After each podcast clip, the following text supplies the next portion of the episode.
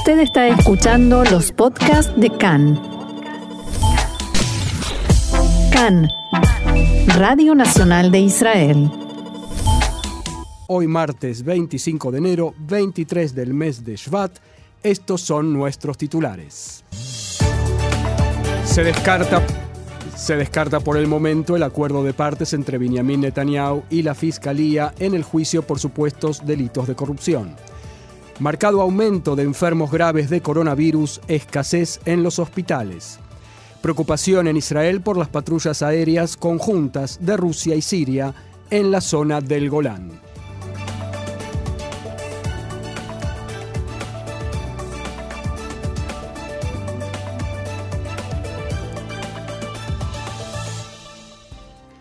Y vamos ya al desarrollo de la información. El ex primer ministro y líder de la oposición, Benjamin Netanyahu, dio su versión anoche en un video de los contactos con sus abogados ante la Fiscalía General acerca del acuerdo de partes en los juicios donde se lo acusa de soborno, fraude y abuso de confianza. En el video declaró que no aceptó en esas negociaciones el elemento de calón o deshonra que lo inhabilitaría para ocupar cargos públicos por siete años. Dijo que tiene la intención de seguir liderando el Likud y el campo nacional, según su definición, es decir, el ala derecha del mapa político.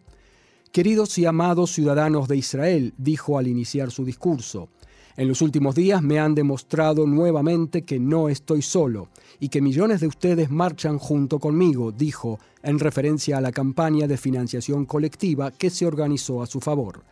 Me emocionaron mucho. Continuaré conduciendo el Likud y el campo nacional para liderar el Estado de Israel como vuestro emisario. Según Netanyahu, la sociedad entera ve lo que ocurre en el tribunal y cómo se manejó la investigación en mi contra. Bastaría con cerrar los expedientes ahora mismo, pero todavía eso no ha ocurrido. En los últimos días se publicaron afirmaciones erróneas en los medios, continuó Netanyahu, sobre cosas con las cuales supuestamente estuve de acuerdo, como que acepté el calón. Eso es sencillamente falso. El líder de la oposición agregó, el inmenso apoyo de todos ustedes me llenó el corazón de emoción a mí y a toda mi familia y me da más fuerza para continuar liderándolos y luchar por nuestro camino, por la verdad y por la justicia. Fuentes en el Likud afirmaron en relación con el video de Netanyahu que su anuncio significa que la firma del acuerdo es irrelevante en este momento. En efecto, tanto en el entorno de Netanyahu como en la Fiscalía del Estado estimaron en los últimos días que se redujeron las posibilidades de firmar un acuerdo de partes en cuyo marco se presentaría un acta de acusación corregido contra el ex primer ministro. Del lado de la demanda lo estimaron así luego de que el asesor letrado del gobierno, Abihai Mandelblit, entendiera la profundidad de la crítica pública e interna, o sea, dentro de la propia Fiscalía, contra las condiciones del acuerdo en ciernes. Además del elemento de deshonra, calón, que alejaría a Netanyahu de la vida política y que se perfila como la piedra de conflicto más significativa en camino al acuerdo, había dos temas en donde no se lograba acordar. Uno es la duración del servicio comunitario que le sería impuesto y otro el carácter del acta de acusación corregido, es decir, qué delitos habría de admitir Netanyahu, debido a que ello influye en el legado y la memoria que podrá dejar el ex primer ministro en la historia de Israel, cosa que le importaba verdaderamente.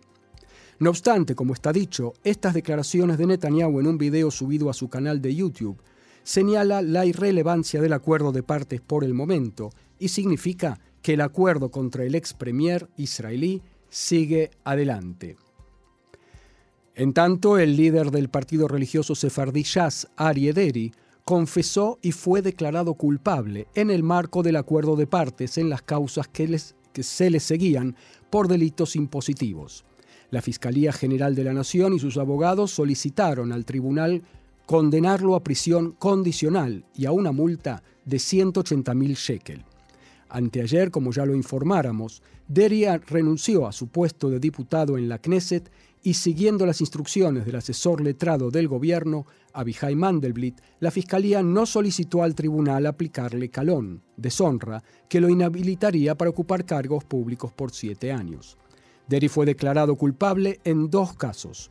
En, una de, en uno de ellos, hace ocho años, vendió una propiedad en Jerusalén a su hermano.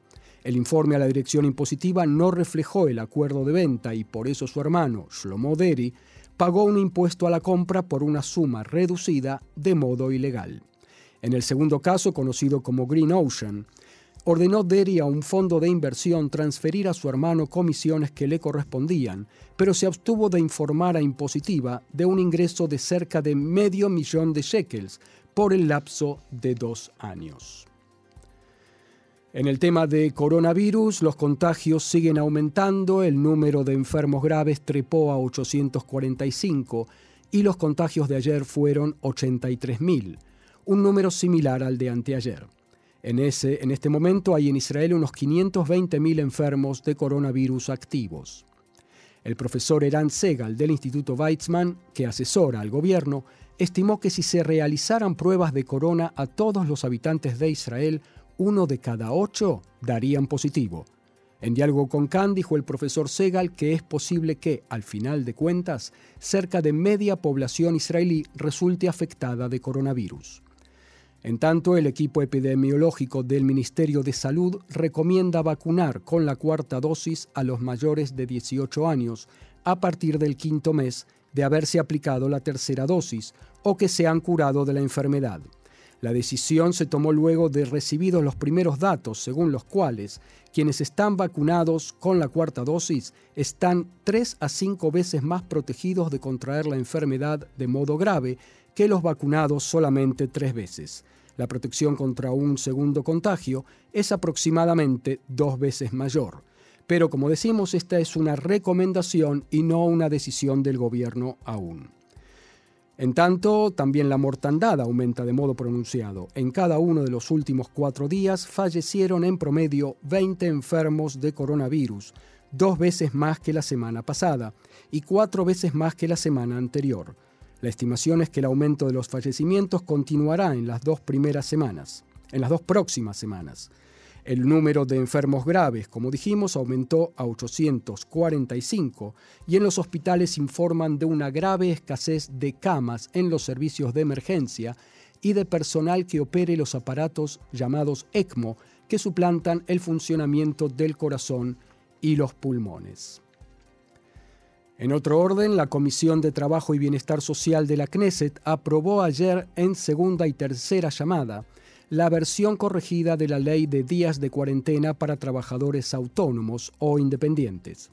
En el marco de la nueva versión, el Estado pagará a los autónomos la cifra de 570 shekel por día de enfermedad o aislamiento, a diferencia de los 430 acordados en el esquema anterior.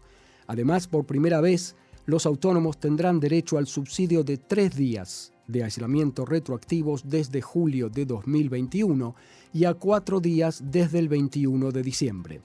El nuevo esquema será elevado a la aprobación del Pleno de la Knesset la semana que viene e incluye a autónomos que salieron a trabajar en el exterior y debieron entrar en cuarentena. La corrección se llevó a cabo por exigencia de la titular de la comisión, diputada Efrat Reiten Merón, e, y en el Ministerio de Finanzas indicaron que el nuevo beneficio tendrá un costo para el erario público de 50 millones de shekel. La ex jueza Miriam Naor, quien fuera presidente de la Corte Suprema de Justicia en Israel, falleció ayer a la edad de 74 años. Naor comenzó su carrera en la Fiscalía General y se desempeñó como jueza durante 37 años. Hasta su fallecimiento presidió la Comisión Investigadora Estatal sobre el desastre del Monte Merón. La información nos lleva ahora a la tensa situación en Ucrania y sobre este tema los invito a escuchar el siguiente informe de Roxana Levinson.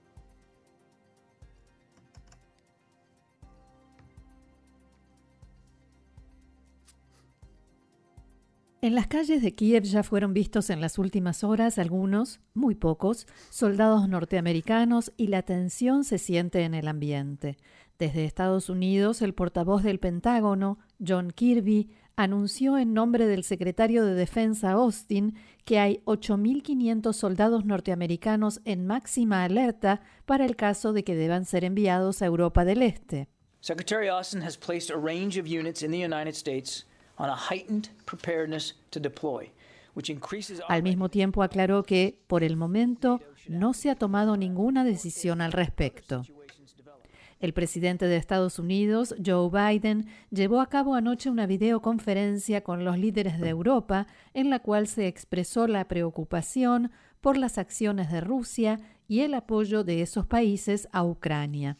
En la conversación que mantuvieron, debatieron sobre los esfuerzos diplomáticos en curso, junto con la determinación de imponer severas sanciones a Rusia si invade Ucrania y reforzar a los países de la OTAN en Europa del Este desde el punto de vista militar.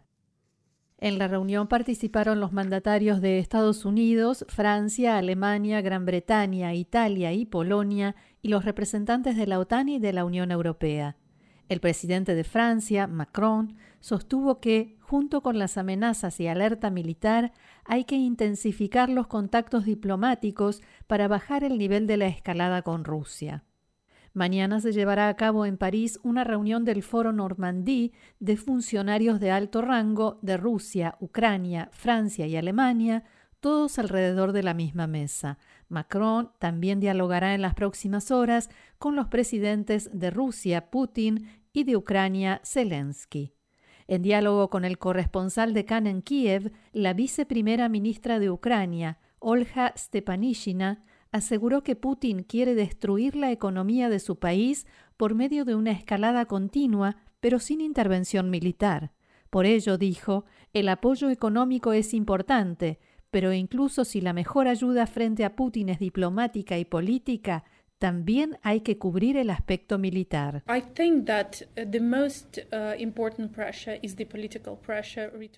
La funcionaria ucraniana dijo que está satisfecha con el apoyo que está mostrando Israel. Well, we naturally have a good cooperation uh, with the Israeli government in terms of the exchange of their experience and Naturalmente tenemos una buena cooperación con el gobierno de Israel en términos de intercambio de conocimientos y experiencia en el ámbito militar, en temas tales como ataques híbridos y desarrollo del potencial militar. Nosotros recibimos un fuerte apoyo de la comunidad judía del mundo. La dinámica de las relaciones bilaterales con Israel es muy buena y espero que así continúe.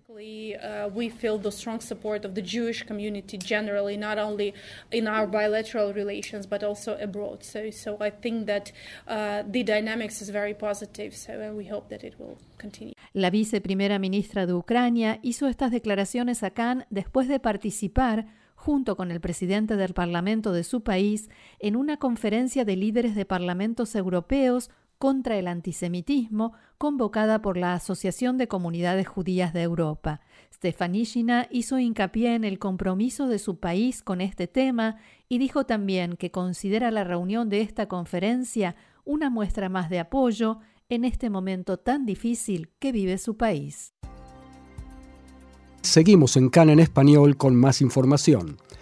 El Instituto de Investigación de Seguridad Nacional, uno de los principales de Israel, publicó ayer sus estimaciones y análisis para 2022.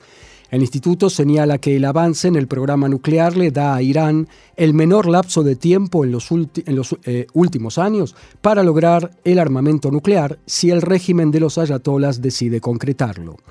Este avance puede hacer que Irán se sienta tentado a no volver a un acuerdo con Occidente sin una retribución muy significativa que es dudoso que la administración estadounidense pueda o quiera satisfacer. En el plano más amplio, el informe del Instituto de Investigación de Seguridad Nacional, dirigido por el ex diputado de la Knesset y de origen argentino, el profesor Manuel Trachtenberg, indica que Israel deberá elegir de qué lado estar en el enfrentamiento interpotencias entre el Estados Unidos del presidente Joe Biden o la China del presidente Xi Jinping, y prepararse para una serie de incidentes extremos debido a la crisis del cambio climático y a las frecuentes crisis económicas. El informe anual también señala que el apoyo de Estados Unidos continúa, pero la ayuda de Washington, que Washington puede brindarle a Israel, puede verse erosionada debido a la polarización interna en la sociedad norteamericana y la focalización actual en los asuntos internos, así como en el enfrentamiento con China a expensas de los asuntos que afectan al Medio Oriente. El ministro de Relaciones Exteriores de Irán, Amir Abdullahian, dio señales ayer de que su país está dispuesto a encontrarse cara a cara con un enviado norteamericano para hacer avanzar las conversaciones por un nuevo acuerdo nuclear. Si llegamos a un punto en las negociaciones en que hay un buen acuerdo, ello implicará abrir un diálogo directo con Estados Unidos y no ignoramos ese hecho dijo Abdullahian en lo que es la primera expresión de ese tipo en la, cual, en la actual ronda de negociaciones. Durante la última jornada, las partes se reunieron nuevamente en el Palacio Kuborg, en la capital austríaca, Viena, y trataron acerca de un posible borrador para un acuerdo entre las partes. En tanto, Robert Miley, enviado norteamericano a las conversaciones, condicionó un regreso al acuerdo nuclear en la liberación de prisioneros de su país que están retenidos en cárceles del régimen iraní.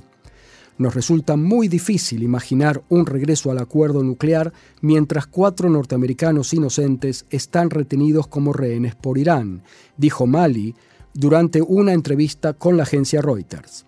Aun cuando dialogamos de modo indirecto con Irán sobre el tema nuclear, conversamos para garantizar la liberación de nuestros prisioneros, agregó.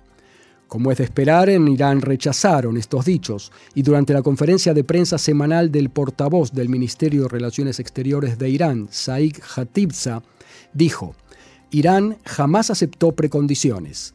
En otro marco dijo que ello podría hacer fracasar las conversaciones y fue contundente. Precondiciones irrelevantes por parte de Washington dificultarán el logro de un acuerdo en las conversaciones de Viena. Se trata de la octava ronda de conversaciones en la capital austríaca, que fueron interrumpidas ya varias veces en los últimos meses, en los cuales no se registró ningún avance significativo. Más aún, los representantes occidentales, encabezados por Estados Unidos, dijeron en varias oportunidades que los contactos no podrán seguir en estas condiciones y que si no hay avances, pronto se deberán examinar caminos alternativos. La parte iraní está representada por Ali Bagheri Khani, viceministro de Relaciones Exteriores, y del lado occidental se encuentran los países del P5 más 1, es decir, China, Rusia, Alemania, Francia, Gran Bretaña y Estados Unidos, este último conversando de modo indirecto. El proceso está dirigido por el español Enrique Mora, encargado de la política exterior de la Unión Europea. Más sobre Irán en el siguiente informe. Los medios locales reflejan hoy preocupación en Israel debido al anuncio de Moscú sobre el inicio de patrullas aéreas conjuntas con Siria en el territorio de ese país, incluidas áreas cercanas a los altos del Golán. En las altas esferas militares y políticas de Israel se preguntan qué hizo que Rusia cambiara el enfoque que sostenía hasta ahora, si bien no abiertamente y en forma expresa, que en la práctica permitía a la Fuerza Aérea Israelí actuar con libertad contra la presencia militar de Irán. Esta postura rusa permitió a Israel incluso intensificar los ataques contra los iraníes y sus representantes y hasta impedir que la fuerza Quds de la Guardia Revolucionaria concretara su plan de formar un Hezbollah número 2, dicho esto entre comillas, en Siria. En las últimas horas se dio a conocer que pilotos de combate rusos y sirios ya comenzaron a realizar misiones conjuntas de patrullaje aéreo en el área de los Altos del Golán, a lo largo del río Éufrates y en el norte de Siria. De acuerdo con un comunicado oficial, los pilotos rusos despegaron desde la base aérea Hmeimim, en Siria, y los pilotos sirios desde bases aéreas sirias en las afueras de Damasco. En este sentido, el Ministerio de Defensa ruso detalló en el comunicado que los pilotos realizaron un simulacro de lanzamiento de misiles contra objetivos aéreos y destruyeron blancos terrestres en el centro del país. El Ministerio de Defensa ruso agregó que, durante la misión de patrulla, los pilotos sirios controlaron el espacio aéreo y brindaron cobertura a los cazas, mientras que las tripulaciones rusas practicaban ataques contra objetivos terrestres. También se informó que estas misiones conjuntas ahora se llevarán a cabo de manera regular. En Israel evalúan si es solo una señal y que forma parte de la tensión entre las potencias que en breve terminará, o si Rusia limitará la actividad de la Fuerza Aérea de Israel contra la presencia iraní en Siria. Recordemos que existe un sistema de coordinación entre los dos países y hasta ahora los rusos no han activado sus sistemas de defensa aérea contra aviones de combate israelíes, sino que solo utilizaron los sistemas del ejército sirio. Un cambio en este sentido, que restringiría la libertad de acción de la Fuerza Aérea Israelí, sería drástico para Israel.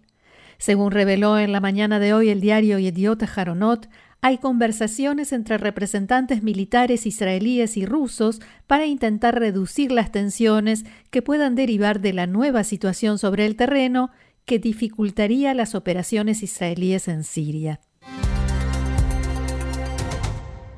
Y a propósito de la presencia de Irán en la región, nos vamos al Líbano, porque allí el ex primer ministro, el sunita Saad Hariri, anunció que abandona la vida política y no se presentará a las próximas elecciones parlamentarias en plena crisis política y económica del país. En base a mi responsabilidad, dijo Hariri, y debido a que estoy convencido de que no hay lugar para ninguna oportunidad positiva en el Líbano, a la luz de la influencia iraní, la confusión internacional, la división nacional, el sectarismo y el colapso del Estado, anuncio lo siguiente.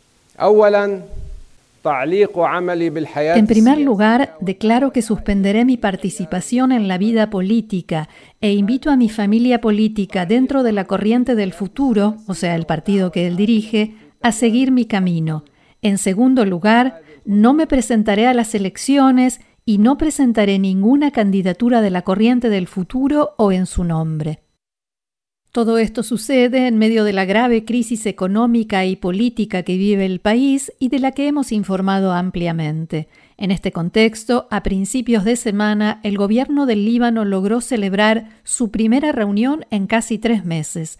Durante todo ese tiempo, el gabinete sencillamente no funcionó debido al bloqueo impuesto por los partidos chiitas Hezbollah y Amal. Estos dos partidos boicotearon las reuniones con el objeto de presionar a las autoridades para que destituyan al juez Tarek Bitar, encargado de investigar las explosiones de agosto de 2020 en el puerto de Beirut que dejaron más de 200 muertos. Finalmente, el gobierno se reunió, según dijo el primer ministro del Líbano, Najib Mikati, con el objetivo de discutir muchos temas básicos esenciales para gestionar los asuntos del Estado y dar al pueblo en general y a los empleados sus derechos. Entre los muchos asuntos pendientes que tiene, el gobierno libanés ha comenzado también a debatir el presupuesto nacional para el año 2022, una condición que le impuso el Fondo Monetario Internacional para negociar un plan de rescate de la economía libanesa.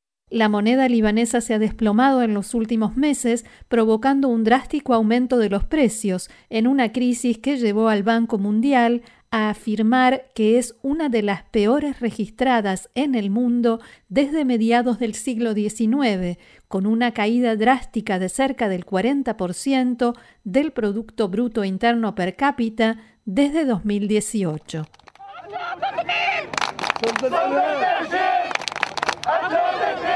Mientras se producía la tan esperada reunión de gabinete, afuera protestaban ciudadanos libaneses que advierten que el nuevo proyecto de ley de presupuesto que estudia el gobierno los obligará a convertir sus depósitos bancarios en dólares a libras libanesas en momentos en que, como decíamos, el país enfrenta una crisis financiera sin precedentes y una caída de la moneda.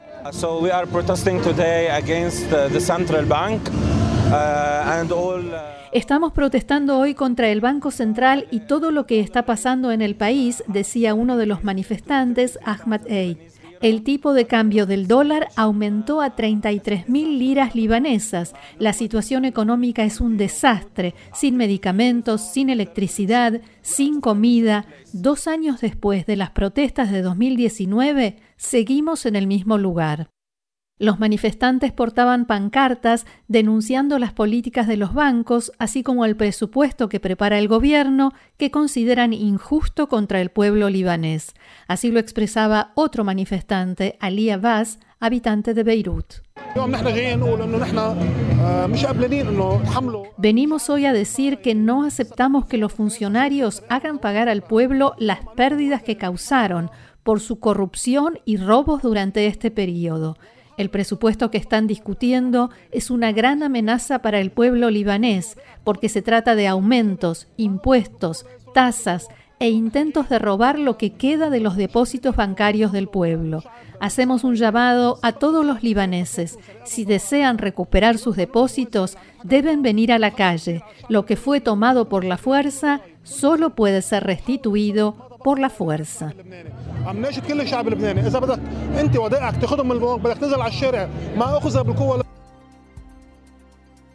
El ejemplar personal del libro del resplandor, el Zohar, que perteneció a Sir Moshe Montefiore, ha sido ofrecido a remate público en la casa de remates Taj Art. El libro devuelve a la luz a una de las personalidades más queridas de la historia del pueblo judío y de Israel, que lideró la denominada salida de las murallas de Jerusalén en el siglo XIX y que de hecho llevó a la tierra de Israel a un renovado desarrollo. Ser Montefiori vivió entre 1784 y 1885. Nació en Livorno, Italia, de una familia de origen sefardí que vivió en Italia por siglos y emigró luego a Londres. Montefiori dedicó su vida a la ayuda a los judíos necesitados en todo el mundo, con énfasis en el renacimiento de la vida judía en la tierra de Israel. Lideró la comunidad sefardí de Londres, fundó instituciones de tzedakah, de filantropía judía, y una fundación para el poblamiento judío. Su emprendimiento más famoso fue sin duda la construcción en 1860 del barrio de Mishkenocha Ananim, frente a la ciudad vieja de Jerusalén. El primer barrio fuera de las murallas, que tuvo como objetivo aliviar el hacinamiento y la pobreza de los judíos dentro de la antigua ciudad.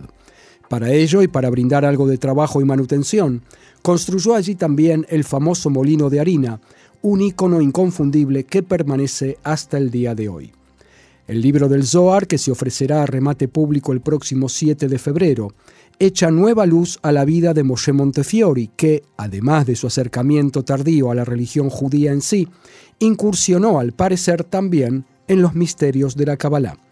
Se trata de una edición con la interpretación del rabino Itzhak Baadhav, publicado en 1885, un libro en miniatura con hojas de apenas 7,6 centímetros de altura. Sobre su tapa se lee que es un regalo de honor del, al recto y justo Sir Montefiori. En la casa de remates enfatizaron que se trata de un artículo histórico emocionante y singular, y el precio de apertura será de 2.000 dólares. Estiman que podrán venderlo entre 5 y 10 mil dólares.